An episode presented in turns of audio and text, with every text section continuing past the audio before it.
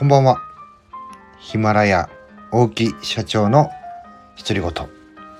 またまた配信の方しております。今日はですね、ツイッターを見て、まあ、今から2時間前ぐらいですかね。私たまたま見たんですけども、ちょっとね、えー、衝撃でした。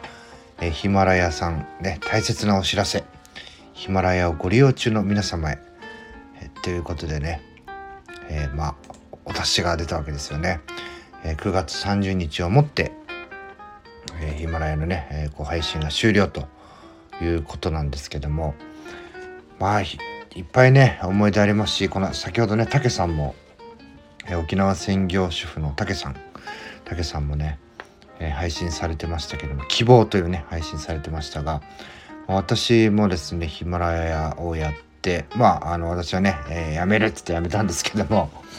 えー、まあ、いつかね、えー、戻ってこれるだろうとそんなようなねこう場所でしたし、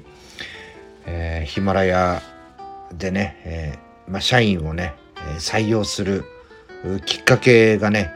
ヒマラヤそして、え私のね、まあ、YouTube しかやってなかったんですけれどもこう音声配信やってみようって言ってねそこでこう初めてね、えまあ誰でもいいですよってことで、えまあ、受け入れてくれたっていうのもね、えヒマラヤでした。そしてね、えー、ヒマラヤをきっかけにして僕はねいろんな人に、えー、会おうと。会ってね直接話が聞きたいって言ってね、えー、旅なんかもねしました。沖縄行きました。福岡行きました。岡山行きました。岐阜行きました。まあいろいろ行きましたね。ちょっと会えなかった方もいらっしゃるんですけどもいろんなところ行ってでヒマラヤ祭りなんかもね、えー、一緒に沖縄でたけさんとやったりとかってねたくさんの思い出があります。そしてね、えー、まあそんなねいつでもね戻ってくれる場所っていうふうに思ってたんですけどもそれがねなくなってしまうということで、えー、可能な限り時間を作ってですね、え、最後まで、え、ここのプラットフォームでちょっと配信をしていきたいなというふうに思いますのでまたね是非是非皆様の貴重な時間をですね、私のくだらない話に 耳を傾けていただければね、幸いでございます。もうたくさんの